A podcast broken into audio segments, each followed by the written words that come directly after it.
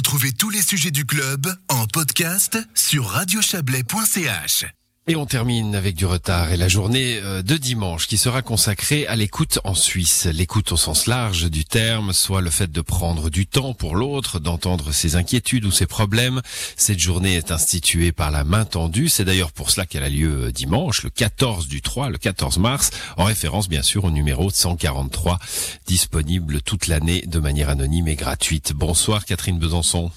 Bonsoir. Vous êtes la directrice de la section vaudoise de la main tendue. On vous a fait patienter un, un petit peu hein, avec notre interview précédente. Désolé.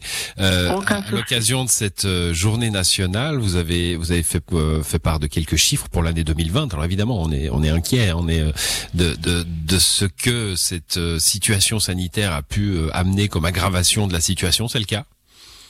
Elle nous a tous sortis de notre euh, zone de confort, euh, hmm. quelle que soit notre euh, vie. Tout le monde a été chamboulé avec des incertitudes sur le quotidien, sur le tout a été chamboulé pour tout le monde et en même temps et dans le monde entier. Donc c'était vraiment très très particulier. Même les même les répondants à la main tendue avaient leur quotidien chamboulé. Donc on était tous dans le même embarqués dans la même le même bateau. Ouais, le même bateau et très concrètement pour la main tendue, ça signifie beaucoup plus d'appels qu'une année qu'une année habituelle ou, pas? Oui, il y a eu davantage d'appels, mais pas dans des euh, comment dire euh, des proportions énormes.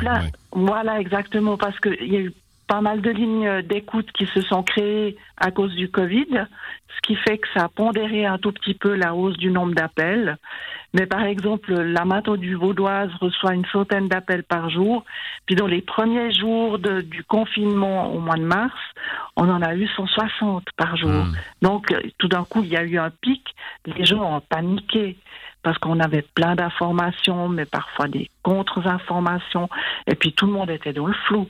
Ouais, donc ça s'est ça s'est ensuite régulé. Hein. On a eu l'occasion d'en parler sur cette antenne euh, déjà.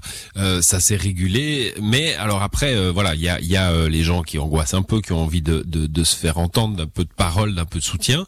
Et puis il y a les cas plus graves. Est-ce que cela est-ce que cela vous vous les distinguez aussi plus plus nombreux qu'avant? Alors, on peut dire que les personnes qui avaient déjà des fragilités se sont encore plus fragilisées. Par exemple, la maladie psychique, euh, les personnes qui étaient facilement angoissées l'ont été encore davantage.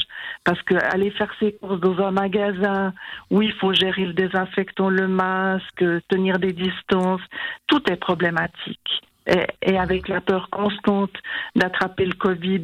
Est-ce que je désinfecte mes fruits? Oui, non. Enfin, euh, il y a des choses qui prennent des proportions énormes pour une certaine marge de la, population. Je pense aux seniors notamment. Euh, pas forcément, non, ça peut être non, toute la population. J'ai dit notamment. Notamment, oui. donc pas, pas forcément plus euh, les personnes âgées. Justement, les, les, personnes âgées dans, dans la première euh, vague ont été complètement stigmatisées. Elles ont beaucoup souffert, elles ont été isolées. Et puis, euh, alors qu'en fait, parmi les personnes âgées, il y a des personnes qui ne sont absolument pas fragiles, hmm. qui peuvent vivre comme une personne de 40 ans, j'ai envie de dire, et qui ont qui avaient aucun problème et qui comprenaient pas qu'elles aient un regard noir en allant faire leur, leur course. Ouais, ouais. Ah oui, oui, il y a eu ce genre de ce genre de jugement, hein, évidemment. Euh, bon, vous vous disiez tout à l'heure, on est tous dans le même bateau, euh, et là, il y a peut-être une particularité pour vos bénévoles hein, à la main tendue, c'est que ben ils vivaient la même chose que les gens qui les appelaient finalement, pour autant que les gens les appellent pour cette crise sanitaire. Mais c'est peut-être ça qui était intéressant aussi. C'était mm. ce partage, c'était ce dialogue d'humain à humain. Parce que c'est ça la main tendue. C'est vraiment euh, un, partage à hauteur des yeux, comme disent nos, collègues alémaniques. Et c'est vraiment euh, une vision partagée, une rencontre qui a lieu un moment au téléphone ou par chat ou par mail et chacun repart avec sa vie, mais c'est vraiment une rencontre humaniste. Elle n'est pas orientée solution, elle n'est pas orientée médicale, c'est de l'écoute, c'est un dialogue, voilà. Hmm. Un dialogue euh, à travers ces, ces trois chiffres, hein, 143, 14 mars, 14 du 3, euh, dimanche. Quel, quel message vous voulez faire passer sur cette journée de l'écoute? Ben, Cette année, euh, Covid, ça nous a fait un, espèce de d'arrêt sur image pour pour nous tous. Euh, le, rythme de vie a changé. Donc, posons-nous la question, est-ce que l'écoute est importante pour moi? Quand est-ce que je me suis sentie écoutée pour la dernière fois? Comment est-ce que j'ai réagi quand je me suis sentie véritablement écoutée? Est-ce que la personne a pris le temps de m'écouter jusqu'au bout? Et puis, est-ce que mon problème a changé? Est-ce que ça m'a permis d'envisager d'autres solutions? Enfin, tous ces aspects-là de l'écoute qui font qu'on chemine comme humain à travers les années.